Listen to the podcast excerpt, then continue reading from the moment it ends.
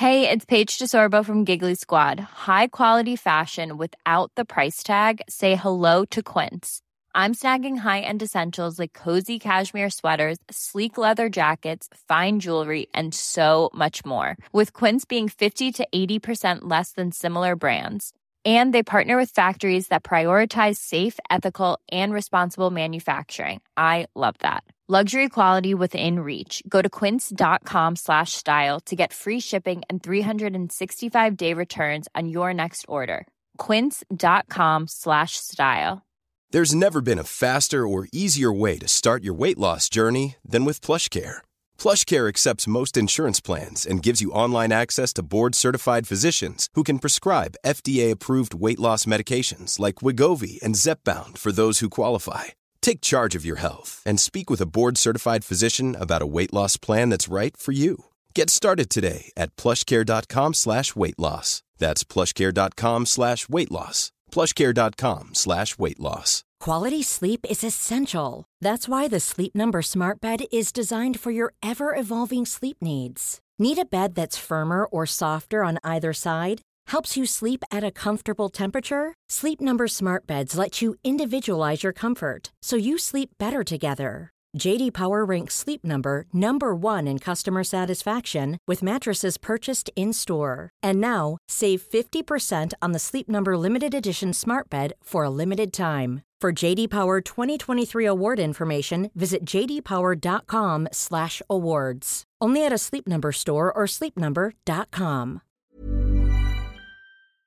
Los invitamos a hacerse Patreons y miembros del canal para 1. Acceso adelantado sin publicidad. 2. Contenido exclusivo. 3. Mercancía. 4. Contacto directo con nosotros. Y 5. Más atención por su dinero. Chequen la descripción para más información. Ok, bueno, vamos a cambiar un poquito la, la dinámica. Vamos a, a platicar un ratito de la educación porque ese, ese es un tema muy interesante. Eh, porque si me han preguntado, oye, tengo, tengo 17 años o tengo tanto que, tengo que estudiar, que no sé qué, la chingada, ¿qué me recomiendas estudiar? Y es que eh, hay muchos factores que, que, se involucran, ¿no? O sea, por ejemplo, si tú tienes alma de ingeniero y tienes la, la posibilidad de, de, hacer una carrera técnica, es altamente recomendable. Ándale, mar martes de antiterapia, ¿no? Este, eh, neuroantiterapia con el santo. Ya el santo ya no hace sus, sus martes de antiterapia, ¿verdad? Pero a ver, miren. Si me preguntan mucho de que, oye, algún consejo que estudiar, o algún consejo donde estudiar, o, o, no sé a qué dedicarme, o tú qué me recomiendas estudiar, etcétera, etcétera. La educación en México eh, es ahorita como que el único vehículo de movilidad social que hay después pues, de las herencias, ¿no? O sea, si, si no te cae una buena herencia, eh, es, va a ser muy difícil que te muevas a través de, los, de, la escaleta social. Ahora, cómo vayas llevando tu educación también va a depender mucho de la situación en donde, en donde tú te encuentres. O sea, si es una situación de privilegio en el que tú tienes a tus dos papás, tienes una casa, o sea, tienes todos tus servicios básicos cubiertos, eh, se vuelve un poco más fácil porque ahora sí tu único, tu único donde te debes enfocar es en la escuela. Cuando no tienes esos eh, privilegios, porque son privilegios, entonces sí se complica un poco porque tienes que entonces malavariar con ciertas cosas, porque primero tú tienes que ayudar en tu casa, tienes que resolver ciertas necesidades básicas que, que tienes ahorita tú en tu casa para poder tener el privilegio de estudiar. Eh, vamos a suponer que los que están aquí son estudiantes tiempo completo y tienen la posibilidad de estudiar tiempo completo, ¿ok? Bajo esa su suposición, porque después no quiero los comentarios de que, pues es que yo, tú lo dices de tu privilegio. O sea, estamos asumiendo eso. Estamos asumiendo clase media, donde tienes una casa, tienes uno o dos papás, pero el, el, el, el sueldo y, y, y todo eso no falta, ¿no? Tus niveles básicos que es educación formativa, lo cual es eh, eh, kinder, primaria y secundaria, no hay mucho que moverle. O sea, realmente primaria es lo que es. De hecho, ya ni siquiera no sé si se llama primaria. Sé que son fases, como si fueran sayayines. Y, y ya nadie reprueba. Entonces, ya la tienes hecha. La primaria ya la tienes hecha. Tienes que entrar a secundaria. Aquí pues va a depender mucho de tus papás, porque tú vas a entrar a una secundaria que le quede cerca a tus papás, que sea eh, eh, donde puedas estar, etcétera, etcétera. De la secundaria empiezan ciertos traits o ciertas eh, decisiones, ¿no? Que te vayan llamando la atención, que son los talleres. Te puedes meter a taller de computación, te puedes meter a taller de carpintería, de no sé si haya cuando yo estaba en la secundaria, en, en, donde la secundaria donde yo estaba, nada más había taller de computación y te enseñaban mecanografía y cosas así. Pero si estás en una secundaria pública, probablemente haya taller de, herrería, de, carpintería, de secretariado, cosas así, ¿no? Entonces, em, ahí es donde tú tienes que ir explorando tus intereses. Si, tienes un interés un poco más pragmático, vas a, escoger talleres aplicados como eh, eh, carpintería o computación o herrería o máquinas y herramientas, etcétera, etcétera. Si tienes intereses más abstractos, pues vas a agarrar otro, otro tipo de talleres, ¿no? O sea, que son como más administrativos. Ese es como donde te vas orientando y vas viendo qué te gusta y qué no te gusta. Cuando tú entras ya a la preparatoria, ahí sí tienes un poquito más de opciones. Por ejemplo, yo en mi caso, como yo traía el chip ingeniero desde la primaria, o sea, yo desde la primaria sabía o creía que quería ser ingeniero electrónico, según yo. Y como que no se me quitó esa idea y pues se me daban, o sea, no es como que se me daba, sino no tenía tanto problema con las ciencias abstractas. Entonces, cuando yo entré, tenía la opción en, en Chihuahua de entrar a un Cebetis.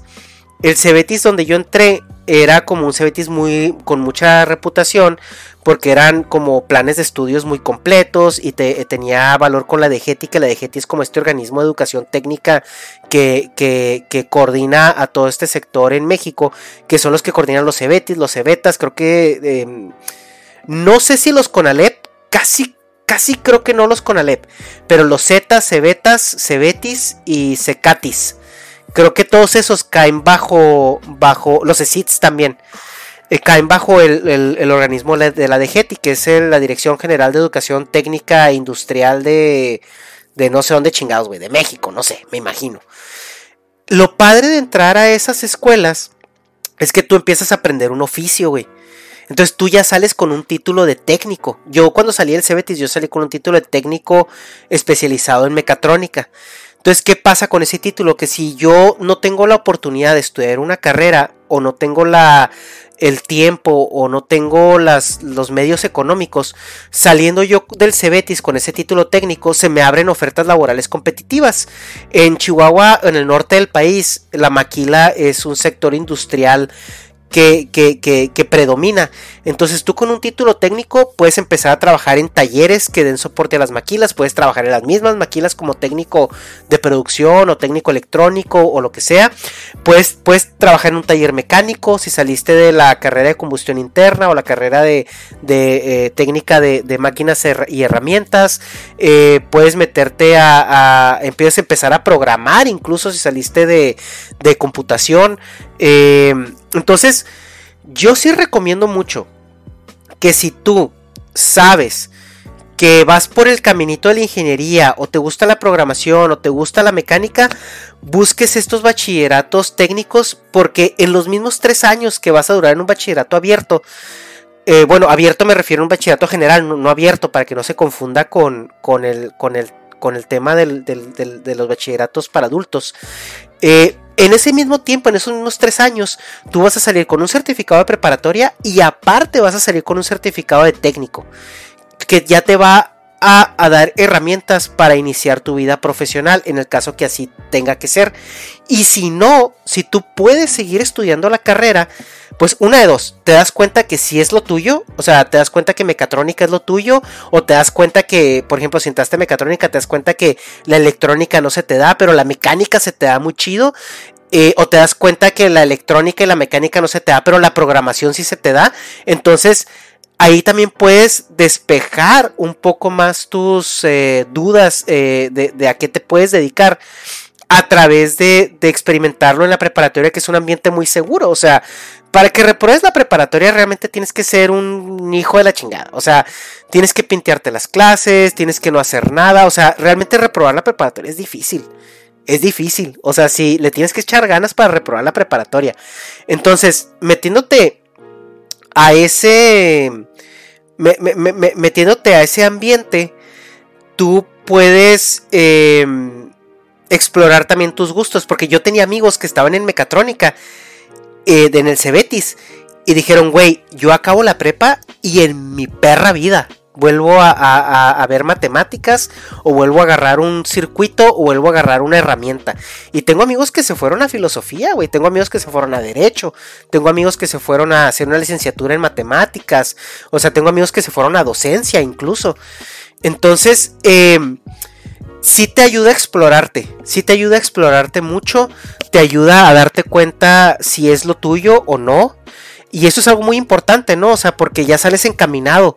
Y, quieras o no, ese es un plus que te da. O sea, es, como una, una ayudadita que te da. Porque cuando yo entré al TEC, la cuestión práctica, la cuestión como, como lógica, se me, ya se me daba mucho porque yo ya traía ese conocimiento técnico atrás y la gente se da cuenta, güey, la pinche gente cuando se da cuenta que era, venías de Cebetis, se te pegaba porque pues las prácticas de electrónica, las prácticas de electricidad y todo eso, pues no le iban a sufrir en lo absoluto, ¿no?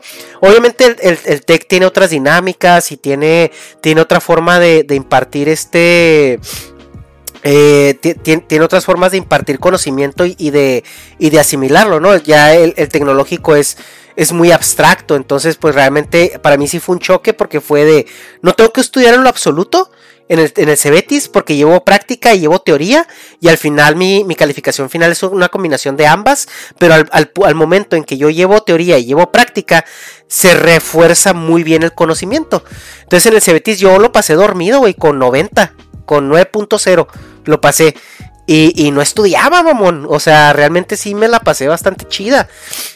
Entonces entro al TEC y, el TEC pues ya es un mundo diferente. Pero ok, saliste de la prepa. Entonces como primer consejo, si tú estás saliendo a la secundaria, que no sé cuántos de aquí tengan 15 años, eh, déjenme... Ah, y Dragon Ball Z, déjenme cambio nomás aquí la, la información del stream porque ya nos, ya nos fuimos a... A este ya nos fuimos a Just Chatting. Uh, déjenme nomás, cambio aquí a Just Chatting. Para que, porque dicen que, hay pedo, ¿no? Que hay pedo si, si Don Twitch nos, nos ve, nos cacha, ¿no? Haciendo eso. Entonces, em, entonces el, el, tema aquí es de que eh, eh, si, si, si vas a elegir o ya sabes más o menos para dónde vas, en la preparatoria busca talleres, busca, busca programas de estudio, busca cosas que te vayan encaminando, porque te digo, una de dos, te das cuenta si sí es lo tuyo, o, o, o si, o si, o si, o sea, y también sales ya preparado, pero una de dos te digo, te preparas muy bien para entrar ya a la universidad con el pie derecho, o te das cuenta que no es lo tuyo y, puedes, puedes hacer un cambio antes de que sea algo más permanente. O sea, para mí era bien raro entrar a la universidad y ver gente que todavía no sabía que quería estudiar. Para mí era muy raro eso, porque yo lo tuve muy claro desde un principio y mi línea de educación siguió mucho ese, ese, ese lado. O sea, yo creo que la, la mayor el mayor cambio de decisión que yo tuve en cuanto a mi carrera fue cuando yo llegué a sacar ficha en el CBT y me di cuenta que existía mecatrónica y me puse a leer lo que era el programa de estudios de mecatrónica y se me hizo muy chido. Dije, güey, yo quiero pues al menos ver de qué se trata esto. Y luego aparte te lo marketean como que es muy nuevo, como que es la carrera del futuro y la chingada, etcétera, etcétera. Entonces yo entré a mecatrónica, salí del Cebetis y seguí en el TEC con la misma carrera, con mecatrónica. Entonces, eh, el, el TEC es diferente y ahí va el siguiente punto. Cuando tú ya sabes qué quieres estudiar, y ya terminaste la prepa, mi consejo es que nunca te endeudes con tu educación. Eh, haz, un análisis consciente. No te dejes, porque ahorita las carreras están muy romantizadas. Y esto es algo que, no mucha gente se los dice. O sea, realmente eh, la educación superior está extremadamente romantizada. Y te dicen, es que tienes que sacar una carrera porque tienes que ser alguien en la vida. Y tú dices tú, bueno, ¿a qué te refieres con ser alguien en la vida? O sea, defíneme ese concepto, o sea, porque, pues, puedes tener carrera, güey, pero pues, puede ser que, pues, no, o sea, tengas una carrera y, acabes haciendo una profesión para la cual no estudiaste. Y hay mucha gente que, es muy correcta políticamente y dice, ay, eh, tienen ingeniería, acaban de Uber. Ay, no se puede decir eso porque Uber es una profesión respetable. Sí, güey, es una profesión respetable. Pero ¿qué pasa si tú invertiste en tu educación y te endeudaste para sacar una carrera a la cual saliste y el, y el, y el mercado estaba muerto para esa carrera? Entonces, ahora sí, ya tienes tienes una carrera universitaria, la cual debes porque sacaste un crédito, sacaste una beca crédito, lo que tú quieras. Y tu mejor opción es, es manejar un, Uber, güey. O sea, es como que mejor no hubieras, mejor, mejor te hubiera salido más barato no haber estudiado esa carrera, haber manejado un Uber desde que saliste de la prepa y luego después estudiar un, un, diplomado en, en, Merca o un diplomado en, en alguna otra cosa que te haga mejor mejor prestador de servicio, no sé, algo así, güey. O mejor te hubieras endeudado con, con, otro coche para, para manejarlo de, Uber, güey. O sea, porque ahí hubieras estado invirtiendo a tu trabajo a tu profesión. Entonces, a eso es a lo que me refiero, güey. O sea, no es de que haya no es de que haya trabajos malos. Lo que pasa es de que porque yo estudié cuatro años y medio una carrera universitaria para acabar haciendo algo lo cual no me requiere una carrera universitaria. Y ese es el, ese es el, análisis que nos está fallando mucho hacer a nosotros como generación. Bueno, los millennials ahorita ya, ya todos tienen 30 años, entonces ya cometimos los errores que tuvimos que, cometer.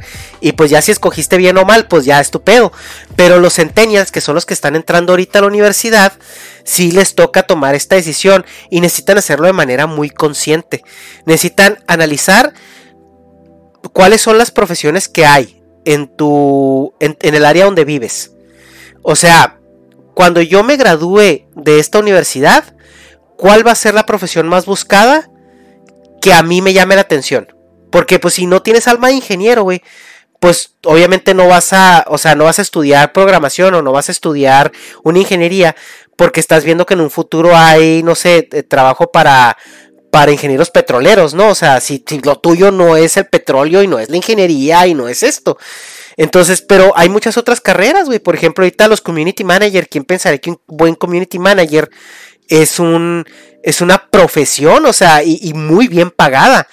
Y, y, ahorita me imagino que hay cursos o hay carreras como por ejemplo relaciones internacionales o una carrera de, de mercadotecnia, de publicidad y todo eso que te pueden encaminar a tu ser un muy buen community manager. Y, y, y no tiene nada que ver con ingeniería. Entonces, ¿por qué vas a estudiar una ingeniería? Nomás porque a lo mejor en tu, en, en, tu, en tu casa te dicen, mire, por ejemplo en el norte del país es muy común por el tema Hey, I'm Ryan Reynolds. Recently, I asked Mint Mobile's legal team if big wireless companies are allowed to raise prices due to inflation. They said yes. And then when I asked if raising prices technically violates those onerous two year contracts, they said, What the f are you talking about, you insane Hollywood ass? So to recap, we're cutting the price of Mint Unlimited from $30 a month to just $15 a month. Give it a try at mintmobile.com slash switch. $45 up front for three months plus taxes and fees. Promoting for new customers for limited time. Unlimited more than 40 gigabytes per month. Slows. Full terms at mintmobile.com. Ever catch yourself eating the same flavorless dinner three days in a row? Dreaming of something better? Well, HelloFresh is your guilt-free dream come true, baby. It's me, Kiki Palmer. Let's wake up those taste buds with hot, juicy pecan crusted chicken or garlic butter shrimp scampi. Mm. Hello Fresh. Stop dreaming of all the delicious possibilities and dig in at HelloFresh.com. Let's get this dinner party started.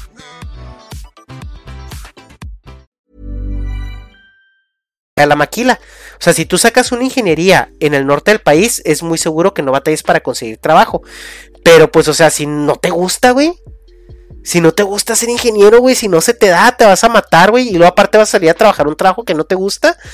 Entonces, tienen que analizar muy bien la tendencia. Y es que el problema, también aquí lo hablábamos con Morris. Si alguien quiere, vaya a ver el podcast que grabamos con Morris. De que a los 17 años, güey, no tienes la madurez mental para tomar una decisión que va a marcar tu vida de una manera tan permanente. Para bien y para mal.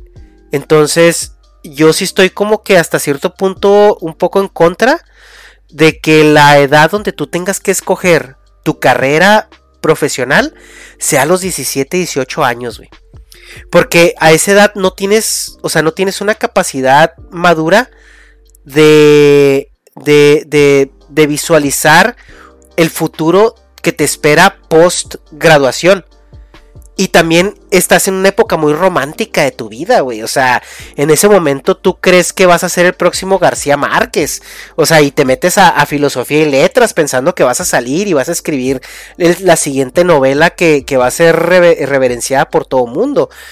Y, es muy romántico ese sentimiento. Entonces es muy difícil, güey. Es muy difícil porque una carrera eh, universitaria, antes que nada, es utilitaria antes que nada, una carrera universitaria es utilitaria y, tiene que servirte para un fin económico. Más primero que personal, güey. Primero que personal. Y, y, el, y, el, y el punto aquí es que es algo que no se habla, güey. Es algo que no se les dice a los jóvenes. O sea, ahorita ya no hay como que estos pedos como vocacionales. Y el análisis eh, vocacional. Em, el, análisis vocacional es, es, tiene que ir acompañado de un análisis económico. Ayer me volví loco, hay una disculpa, pero me volví loco en el, en el Twitter de, de. Porque ahorita anda muy de moda el tema de la deuda estudiantil, que se les va a perdonar cierta deuda estudiantil a los, a los eh, a los ex universitarios de aquí de Estados Unidos, porque es un problema, la deuda estudiantil ahorita es un problema muy grande, ¿no? Y, decía, ah, es que no, no debo nada de mi educación. Y yo me puse, güey, pues es que bla, bla, me, me ranteé porque es un tema que a mí me, me, me, molesta mucho, ¿no? Que, que, un, que un chavalo salga a sus 21 años, 22 años de la universidad con deudas de 100 mil, 150 mil dólares. O sea, a mí me, me molesta mucho y me fastidia mucho porque, pues los estás condenando, güey. O sea, los estás condenando a, a, a ser miserables saliendo de la escuela.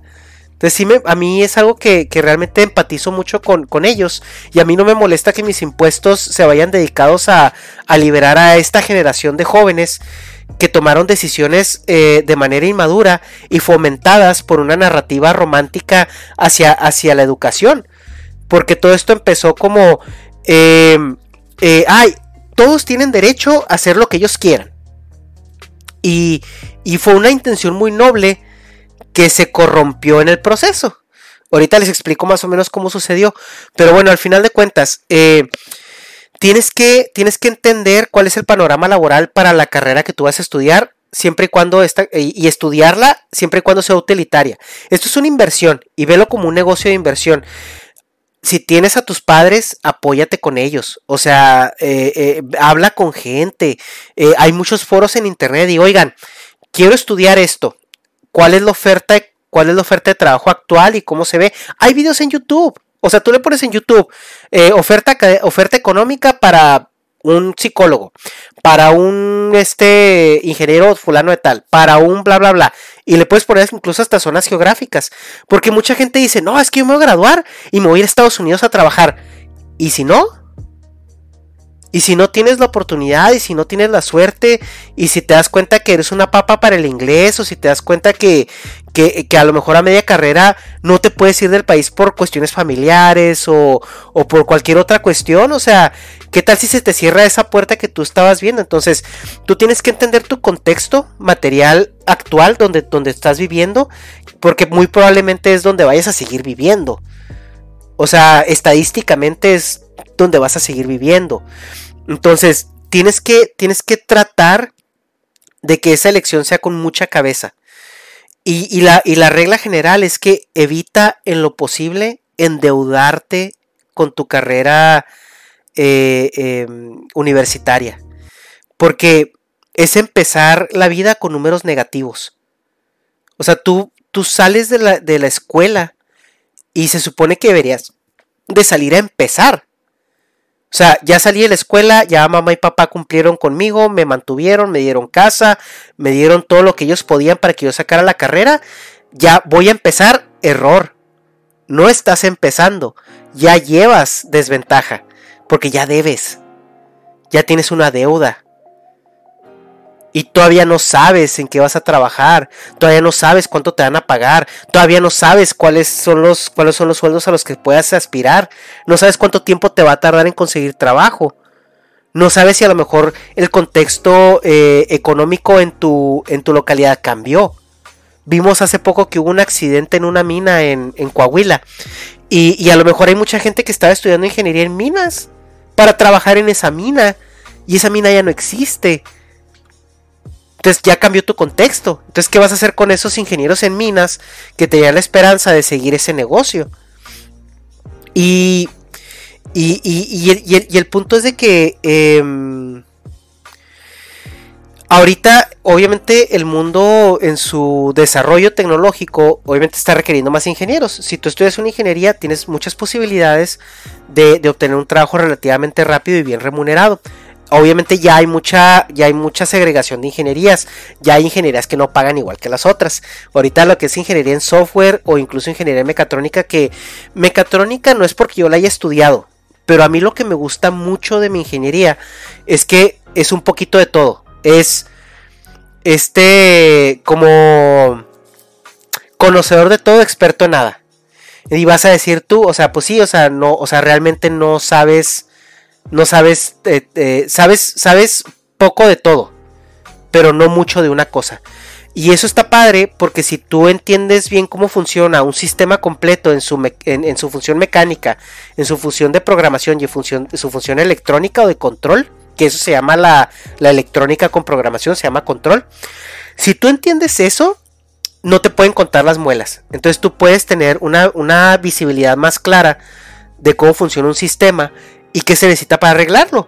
O sea, tú puedes llegar, ves el sistema y dices tú, ok, pum, pum, pum, pum, y esto eh, eh, tiene esta falla, supongo que es esto porque una válvula se comporta de esta manera, porque un actor se comporta de esta manera. Ok, ya más o menos sé dónde está la falla. Ahora sí, háblenle al mecánico, ahora sí, háblenle al programador, ahora sí, háblenle al de controles.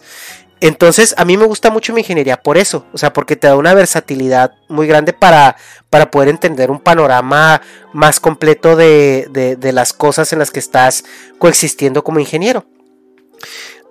Si no eres ingeniero y lo tuyo es más de humanidades, necesitas ser muy cauteloso con específicamente dónde te quieres dedicar, porque las humanidades clásicas no son tan tangibles como las ingenierías. O sea, las ingenierías son muy tangibles porque lo aterrizas luego, luego, ¿no? Luego, luego lo aterrizas. Y, y, pero una, una, carrera en humanidades no, una carrera en humanidades es mucho contacto humano y dependes mucho de tu contexto y, tu, y, es contingente a las personas con las que tú te, con las que tú te estés eh, desarrollando. Y ese es el gran problema con, con, con, elegir una carrera de humanidades. Ahí sí, hijo de su, es que por ejemplo, si yo no hubiera sido ingeniero, pero a lo mejor mi papá hubiera tenido una empresa muy grande, pues a lo mejor yo hubiera estudiado licenciatura en administración de empresas. Sí, o, administración financiera. Una, licenciación en, una licenciatura en, en, en, este, le decimos en aguas frescas, eh, porque es una administración en, es una licenciatura en administración y finanzas. Eh, eh, hubiera, por ejemplo, si, si, si si tú tienes una agencia de publicidad o tu papá o, tu, o tu familia tiene una agencia de publicidad, pues entonces estudias merca, porque te va a servir, porque lo puedes aterrizar ya en algo que existe.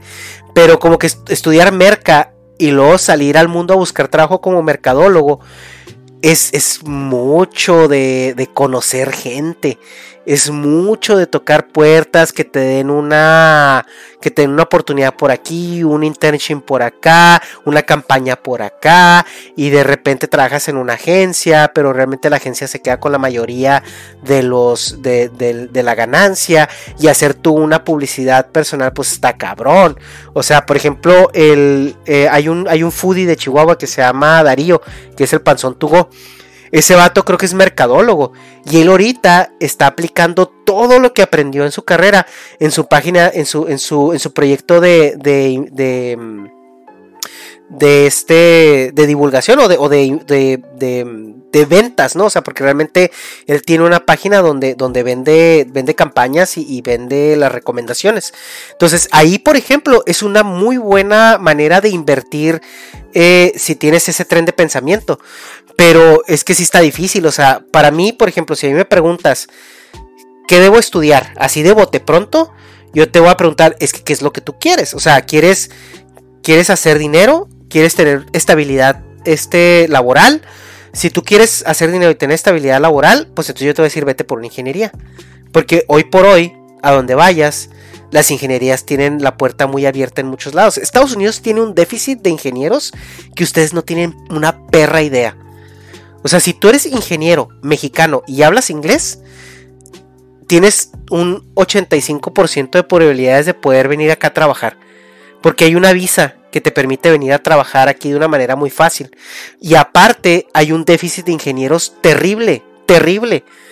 Entonces, si tú eres ingeniero y hablas bien inglés, o más o menos, ya tienes un pie adentro, sino un pie y medio, ¿no? Es nomás que una empresa te, te, dé una carta de, de, oferta de trabajo, tú con eso vas, sacas tu visa y se acabó, ya estás al siguiente día trabajando en Estados Unidos.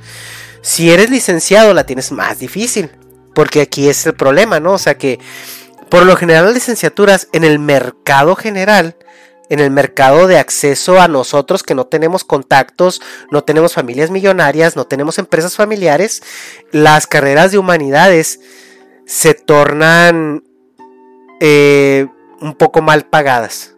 Y esa es la realidad. Un licenciado en mercadotecnia, un, publicista, eh, un periodista, uno de relaciones internacionales, eh, el mercado que tienes disponible a tu salida es muy limitado y es muy precario. Entonces, em, em, yo, yo sí sería un poco más cauteloso si por ahí va tu jugada.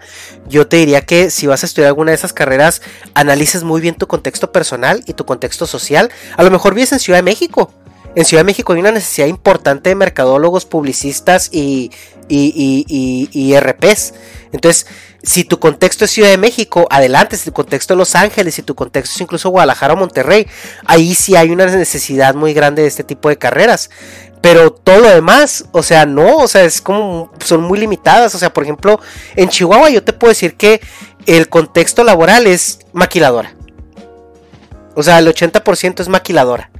Y fuera de ahí, pues sí hay ciertos otros negocios, pero es maquiladora. Entonces, es muy difícil que estudies una licenciatura en mercadotecnia y tengas un trabajo, o sea, eh, tan rápido y, tan bien pagado, o sea, en, un contexto donde la maquiladora es lo que es lo que eh, eh, predomina, ¿no? Si tú vives en un lugar donde hay mucha selva, pues a lo mejor ingeniero agrónomo o ingeniero ambientalista o ingeniero, si vives en una zona donde hay mucha mina, pues ingeniero en minas. Entonces, si tienes que analizar tu contexto y encontrar qué es lo que más te gusta, ¿no? Igual, por ejemplo, si eres una zona donde hay este mucha maquila, pues a lo mejor puedes estudiar una licenciatura en recursos humanos. Algo que te oriente al, al, mercado laboral que existe en tu lugar, ¿no? Hay de todo, o sea, no estoy diciendo que la ingeniería es nomás lo que te va a garantizar trabajo, pero analiza tu contexto. Analiza tu contexto que tienes alrededor. Si vives en un lugar donde hay, donde hay mucha mina, puedes ser un, ingeniero ambientalista o un licenciado en, en, este en, administración o algo así. Eh, contabilidad, puede ser contador, güey. Los contadores no tienen ni idea de lo que se necesitan en el mercado actual, ¿eh? Entonces, eh, por ejemplo, dicen que si eres ingeniero civil, tienes que acreditar licencia en Estados Unidos. algunos, algunos puestos no. Si eres eh, civil estructural, creo que sí. Pero hay muchos puestos de ingeniería civil donde no, donde no tienes que acreditarlo. O sea, tengo un amigo que, trabaja aquí de ingeniero civil, ya tiene muchos años, y a él no le, no, le tocó este, ese tema. O sea, él, no tiene la acreditación eh, de aquí de, Estados Unidos. Entonces, eh, sí se puede es un poco más difícil, obviamente si tienes la acreditación se te abren más puertas, pero hay, están las puertas abiertas porque hay una necesidad terrible. Por ejemplo, ingenieros civiles, Canadá y Nueva Zelanda, güey, se los está comiendo con patatas, ¿eh? O sea, eh, en Nueva Zelanda y en Canadá es este, eh, como están construyendo el país, necesitan más ingenieros civiles de los que pueden producir como país. Entonces, depende de lo que quieres hacer, güey. O sea, si, si tu sueño es emigrar a Europa, porque siempre quisiste ir a Europa a trabajar, bueno, fíjate qué necesitan en Europa. Ahorita en Europa está una necesidad bárbara de ingenieros en energías, güey, porque acaban de cortar el suministro de, Rusia de, petróleo, entonces, perdón, de gas natural, entonces tienen que, este, eh, eh, tienen que buscar maneras de suplir su demanda energética. Entonces, a lo mejor un ingeniero en energías es, eh, especializado en energías es, lo que tú puedes hacer allá. Alemania requiere muchos ingenieros también, güey. Están abriendo una, una macro planta de Tesla ahí en, Alemania, donde pretenden hacer muchos modelos para suplir el mercado europeo y asiático. y puedes incluso aplicar ahí, güey. O sea, si hay oportunidad, nada más de que tienes que tener una mente muy clara y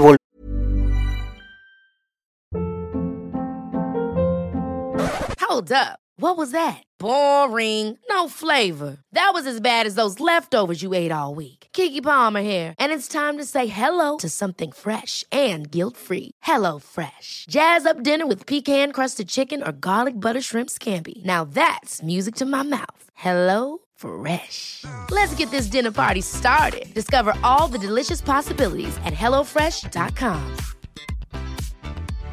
Hi, I'm Daniel, founder of Pretty Litter. Cats and cat owners deserve better than any old fashioned litter. That's why I teamed up with scientists and veterinarians to create Pretty Litter. Its innovative crystal formula has superior odor control and weighs up to 80% less than clay litter. Pretty Litter even monitors health by changing colors to help detect early signs of potential illness. It's the world's smartest kitty litter. Go to prettylitter.com and use code ACAST for 20% off your first order and a free cat toy. Terms and conditions apply. See site for details. How would you like to look five years younger? In a clinical study, people that had volume added with Juvederm Voluma XC in the cheeks perceived themselves as looking five years younger at six months after treatment. Look younger, feel like you. Add volume for lift and contour in the cheeks with Juvederm Voluma XC. Reverse signs of aging by adding volume to smooth laugh lines with Juvederm Volure XC. For important safety information and to find a licensed specialist, visit juvederm.com. That's J U V E D E R M.com. Not for people with severe allergic reactions, allergies to lidocaine, or the proteins used in Juvederm. Common side effects include injection site redness, swelling, pain, tenderness, firmness, lumps, bumps, bruising, discoloration, or itching. There's a risk of unintentional injection into a blood vessel, which can cause vision abnormalities, blindness, stroke, temporary scabs, or scarring. Talk to a licensed specialist to find out if it's right for you. Viendo al tema de a tus 17, 19 años, ¿estás capacitado para tomar ese tipo de decisiones? Esa es la gran pregunta, güey. O sea, porque yo sí tengo mucha gente. Por ahorita justamente estaba en el stream del santo y alguien eh, le estaba preguntando de que, oye, Santo, me faltan cuatro meses para terminar la carrera, pero me, o sea, me caga lo que estoy estudiando, ¿qué hago? ¿La dejo o me pongo a estudiar otra cosa? Y el Santo dice, pues termínala. Luego ya te faltan cuatro meses, ya le invertiste. Ya termínala. Pero qué culero, güey. O sea, llegar al punto donde la estás terminando y sentir que no te gusta. O sea, sentir que, güey, es que estoy terminando algo que odio. O sea, ¿qué voy a hacer con esto, güey? Que me cago, que no, ya vi que no es lo mío, o, no encuentro dónde aplicarlo en algo que me guste. Y, y es, el, es el tema que, viene, ¿no? Me, incitas a, a emigrar. A ver, emigrar como profesionista. Yo siempre voy a estar en favor de emigrar, no por malinchista, porque emigrar no es Estados Unidos. Yo no estoy diciendo vente a Estados Unidos. O sea, yo estoy diciendo emigra por tu crecimiento profesional. O sea, busca. Eh, busca posiciones de trabajo en otros lugares del mundo donde tú puedas ir a trabajar y aprender otras culturas, aprender otro idioma, codearte con otro tipo de gente, porque eso es idiosincrasia. Entonces tú como persona, obviamente te beneficia tener, tener otro tipo de idiosincrasia y nutrir la tuya. O sea, yo lo hablaba en, creo que el del, del, el del inmigrante o no me acuerdo en cuál, donde yo comentaba cómo, eh, cómo a mí me cambió el hecho de haber emigrado tan joven, ¿no? A los 23 años, que ya, ya tienes una personalidad, entonces ya no te vas a meter en pedos. O sea, si yo no fui pedote y drogadicto en, en, México, va a ser muy difícil que yo lo sea aquí. Y California es un lugar que se presta mucho al acceso a este tipo de, sustancias, ¿no? Y más porque vengo de 23 años, mi primer trabajo completamente eh, no supervisado por padres ni nada de eso. Entonces era fácil que yo cayera en ciertos vicios.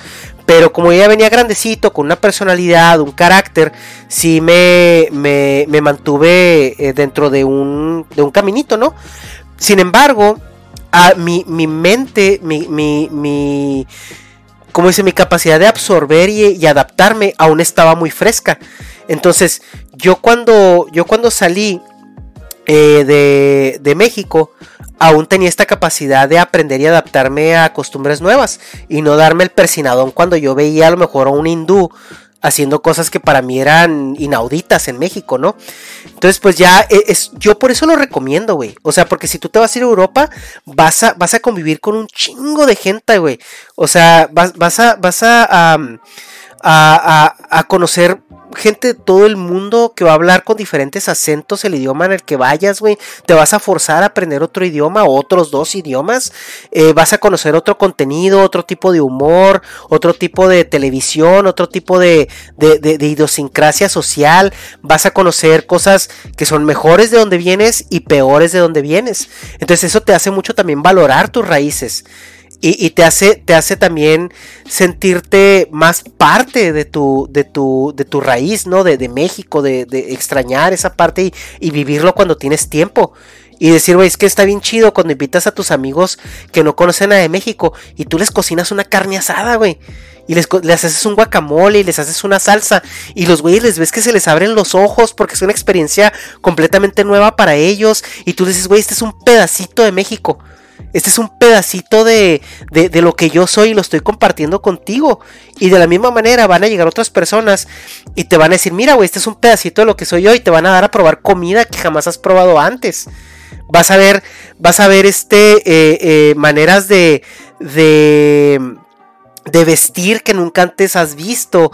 Vas a oír idiomas que nunca antes has oído, güey. Eso está bien bizarro. Porque yo cuando recién salí, el, ir por los, por, por la calle y escuchar sonidos que en mi vida había escuchado. También eso fue muy revelador, ¿no? O sea, ah, eso es farsi, eso es indie, eso es, eso es este eh, eh, eh, marichi, eso es, o sea, está muy padre. Y como, y yo por eso siempre incito o aliento de que si tienes la oportunidad de emigrar de manera profesional, hazlo. Y también te vas a dar cuenta si quieres regresar, güey. O sea, porque hay mucha gente que va, tiene una probadita, dice, güey, qué padre, qué bonito, qué chido. Pero yo me regreso a México, güey. O sea, eh, este pedo no, no, no es lo mío. Y se entiende, güey, se vale, pero no regresas a México vacío. O sea, regresas ya con una perspectiva del mundo diferente. Regresas con una perspectiva de cómo pueden ser las cosas diferente. Y no quiere decir que vas a regresar siendo el mamador que dice, en... En, en, es que ya en Europa las cosas no se hacen así. Pues sí, güey, en Europa. Pero pues no seas el mamador que está viviendo algo que ya pues, que ya no existe, ¿no? O sea, yo cuando voy a Chihuahua sí me quejo de los baches y todo esto, pero no le estoy jodiendo a la gente de que, no, allá no existen los baches, por eso está mejor allá. No, o sea, simplemente es como iris what iris, ¿no? Y, ese es, y ese es el, el, tema, ¿no? Que tú cuando vayas a, a, viajar por, por, motivos profesionales y vayas a reubicarte por motivos profesionales, vayas con esa mentalidad de nutrir tu persona, ¿no? Y, y pues para eso si, si, tu, si tu intención es emigrar, pues busca qué se necesita en los países donde quieres emigrar.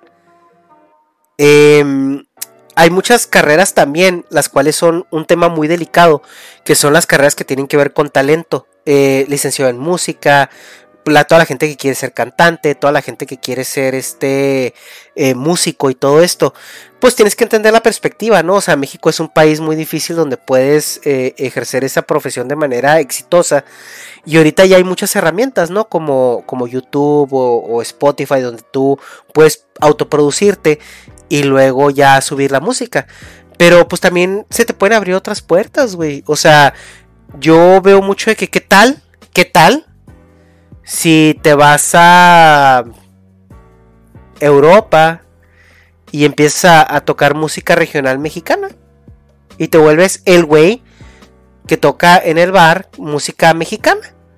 Y, la, y obviamente pues vas a tener cautivo un mercado, ¿no? Entonces hay opciones, o sea, si le, si le rascas lo encuentras. Ahora lo que me decían, eh, que si yo que estudié, pues bueno, estudié mecatrónica.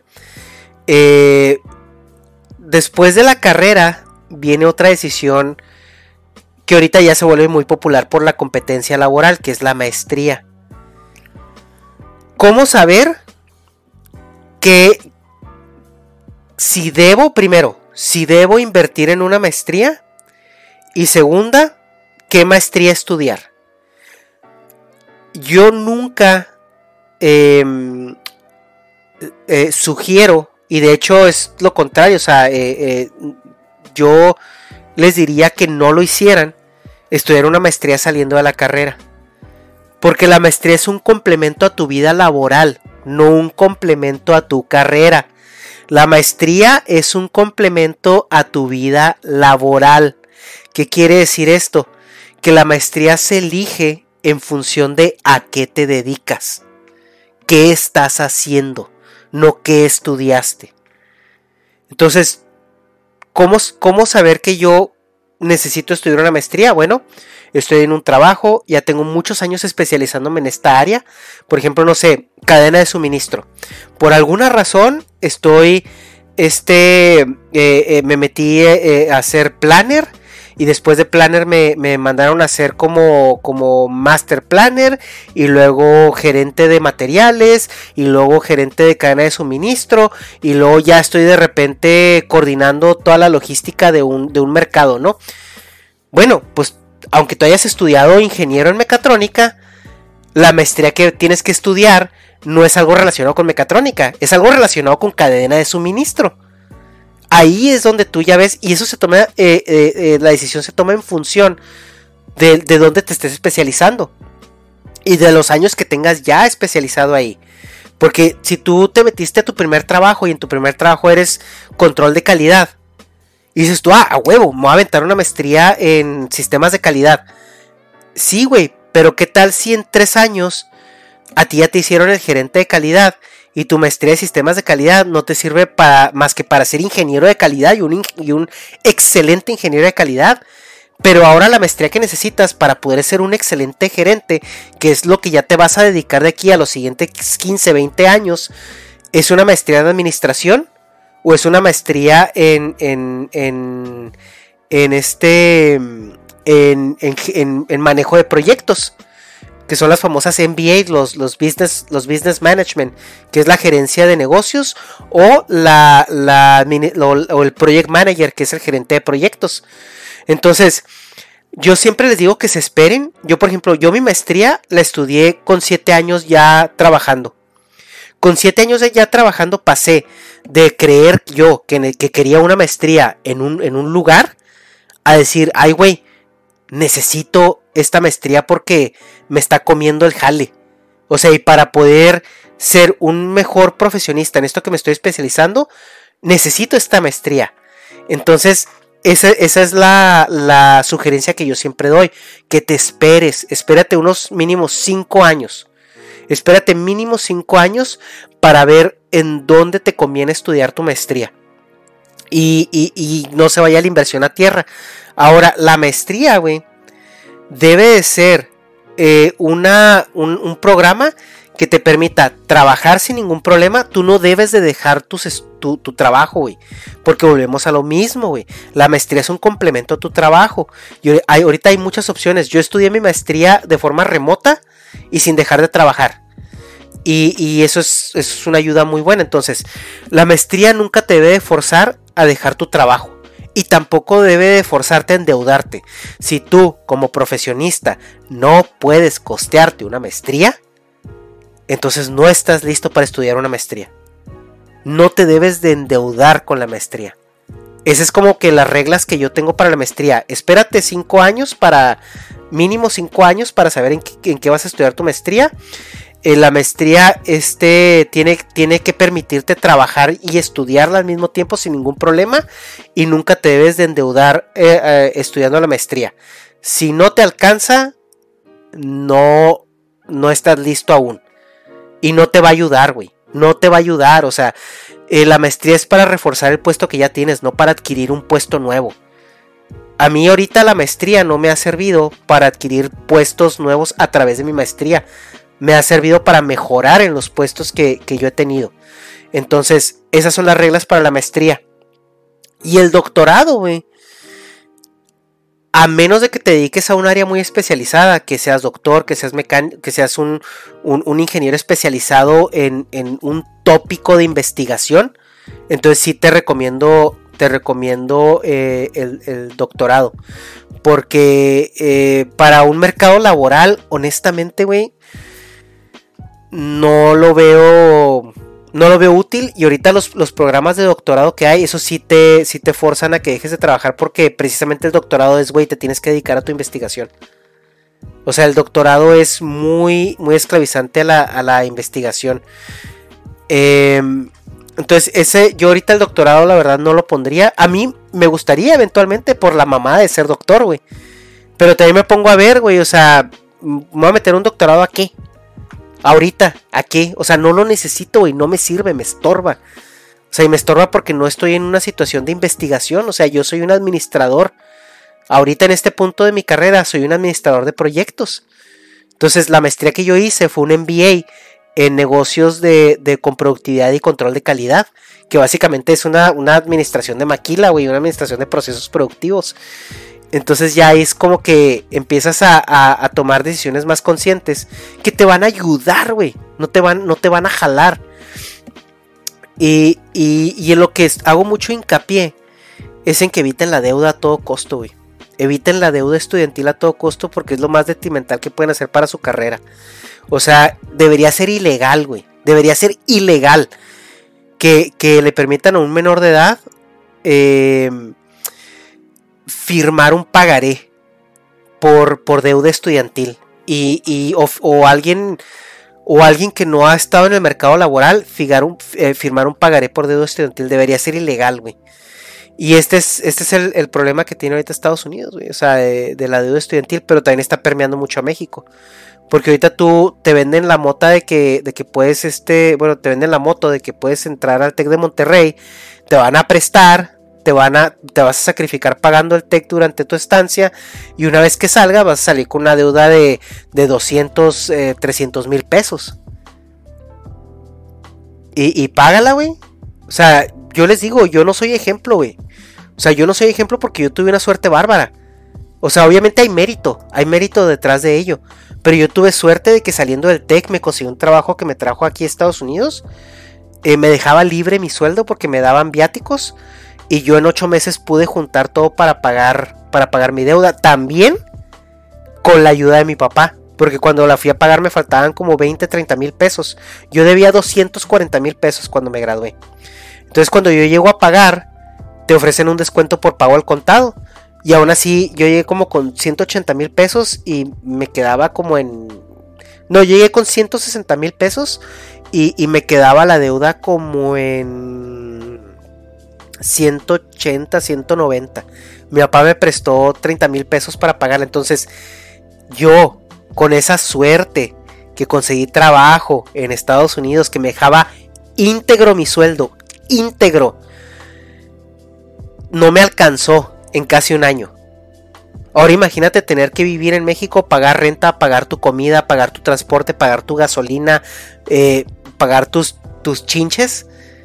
¿En qué momento pagas una deuda de esas, güey? Y más con los sueldos que ahorita se les están dando a las personas. O sea, ahorita yo no puedo creer que hay ingenieros que ganan 8 mil pesos al mes, güey. O sea, yo, yo decía a la semana. Dice, no, güey, al mes, güey. O sea, ahorita hay, hay, hay, técnicos o hay operadores que ganan más que un ingeniero, güey. Un ingeniero, un, un operador ahorita está ganando, ponle 1200 pesos a la semana, güey. Y cada vez va peor. Entonces, eh, imagínate tener una deuda estudiantil con eso, güey. Imagínate que de repente saliste, güey, y tus cánones sociales te dicen que ahora te tienes que casar, güey. O tienes una morrita desde el, desde el TEG y saliste del TEG y bueno, ¿y ahora qué? Pues me caso. ¿Cómo le haces, güey? ¿Cómo le haces? Teniendo deuda estudiantil. Si no teniendo deuda, está cabrón. Ahora imagínate eh, teniendo, teniendo esa carga. La escuela es un, es un tema que se tiene que reformar en el aspecto de cómo escoges a qué te vas a dedicar, de cómo escoges tu carrera, de cómo escoges tu universidad, de cómo eh, la financias, incluso porque a veces te digo, estudiar una carrera, si no te alcanza y te vas a endeudar, pues muchas veces no conviene estudiarla, güey. Conviene estudiar un oficio, eh, volverte bueno en el oficio y luego a lo mejor terminar la carrera conforme vayas pudiendo. Eh, en México hay buenas universidades públicas, eso es algo, eso es algo muy bueno de México, que realmente sacar una carrera universitaria no tiene por qué desfalcarte, pero también la manutención de una persona es cara, güey. Entonces, aunque a lo mejor la colegiatura te salga en mil pesos al semestre o algo así, el esfuerzo que están haciendo tus padres por mantenerte, por darte techo, por darte comida, por darte ropa, es un sueldo, güey. A mí mi papá me decía cuando, cuando estaba en, el TEC, me decía es que ustedes tienen, tienen sueldo de ingenieros. O sea, en todo lo que se gasten ustedes. O sea, que se gasta en la, en la, en la escuela, se gasta en la comida, se gasta en el techo, se gasta en los servicios, eh, se gasta en la movilidad. Y papá es que ustedes tienen, tienen sueldos de ingenieros. Y, hay que valorarlo mucho. Si ustedes tienen ese privilegio, hay que valorarlo. Si no tienen el privilegio, pero tienen la oportunidad, obviamente yo siempre los voy a, a, incitar a que estudien una carrera bajo esas condiciones que les digo. O sea, bajo no endeudarte y que, y que no sea un, factor de empobrecimiento eh, en tu casa y que sea algo que tenga un futuro económico. La carrera es completamente utilitaria, tiene que ser utilitaria. Cuando tú te gradúas de la universidad y te dan tu título, eres exactamente la misma persona que eras sin el título. No eres nada más, güey, ni nada menos. Eres exactamente la misma persona. O sea, estudia para que seas alguien en la vida. Eres la misma persona, güey. Minutos después de que te dieron tu título a minutos antes de que te lo dieran. Eres exactamente la misma persona. Entonces no tienes que estudiar una carrera huevo, güey. No tienes que estudiar una carrera por tener un título. Eh, pero sí, este...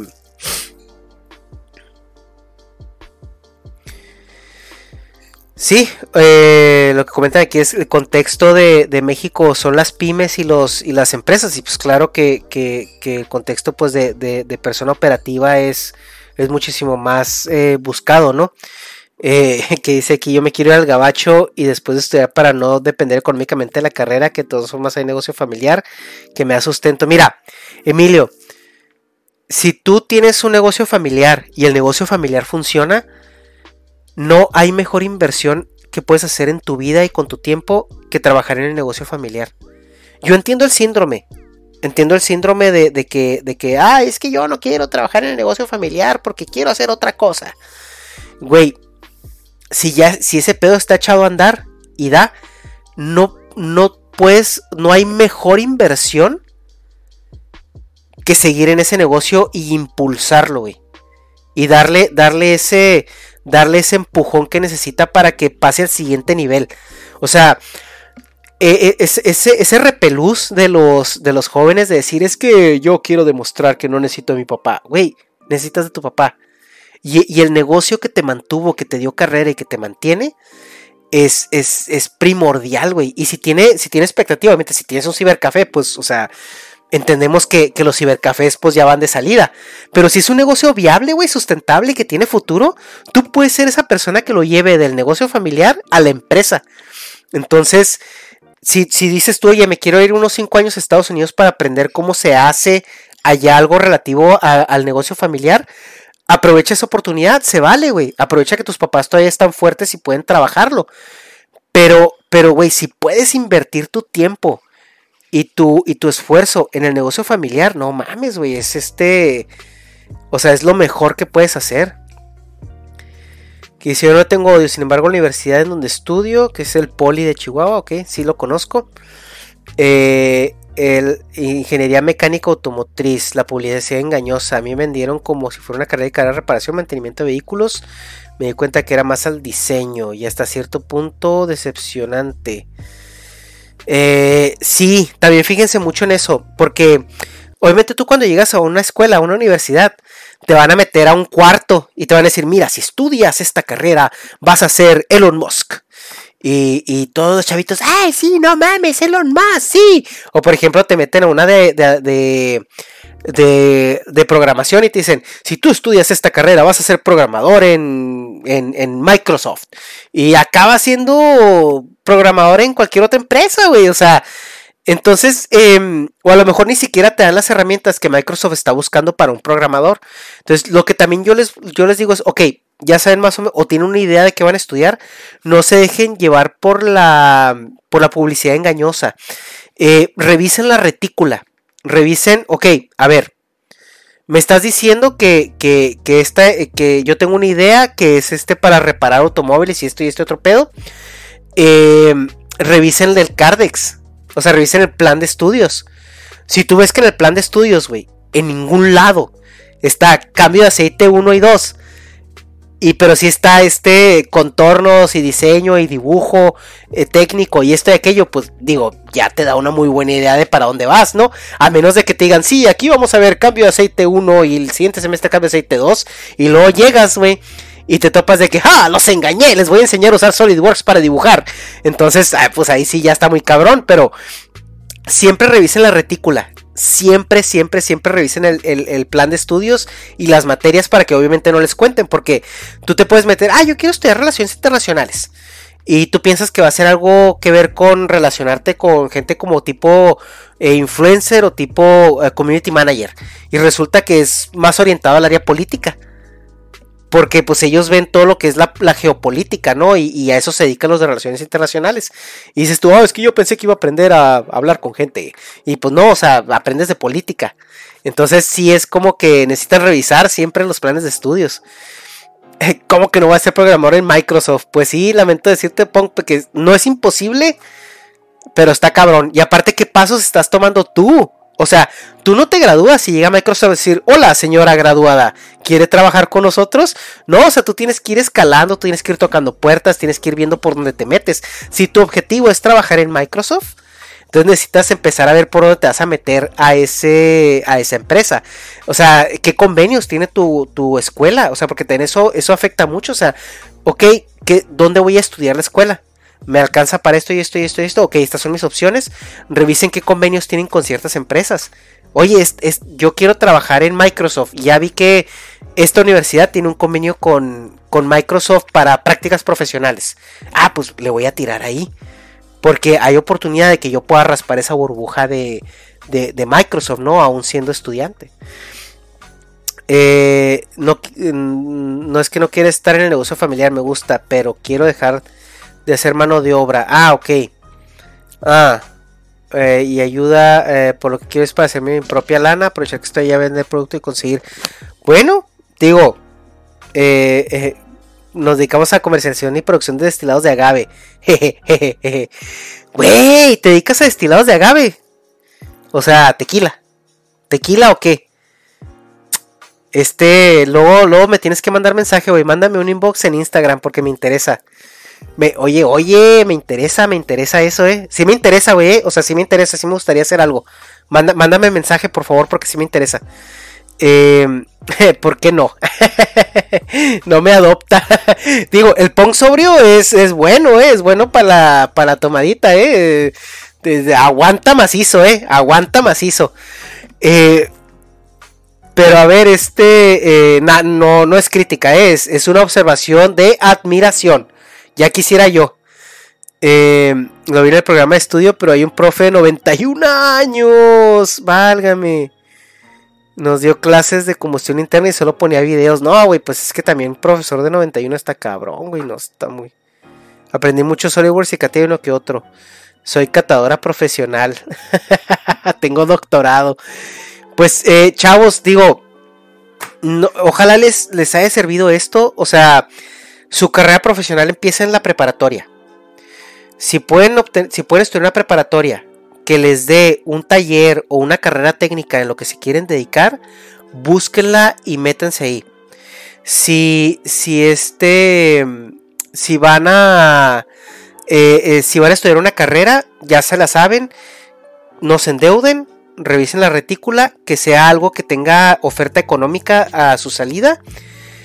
Em, porque es utilitaria, güey. La carrera es utilitaria. La maestría va en ayuda a lo que, a lo que se estén dedicando con tiempo.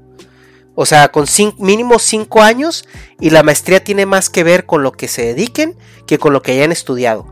Y el doctorado es completamente circunstancial. Ah, las reglas de la maestría.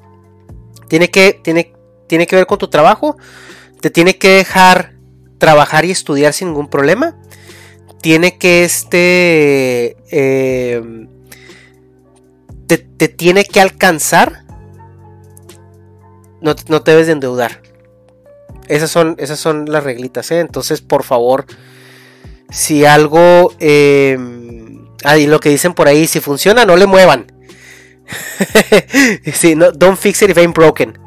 Eh, ¿Qué hice aquí más? Dice, mmm, anota eso, me faltan cuatro meses para terminar, muy bien. Eh, ¿Por qué te interesa? ¿Qué tienen que ver los destilados? Tú manda, mándame inbox por Instagram, güey.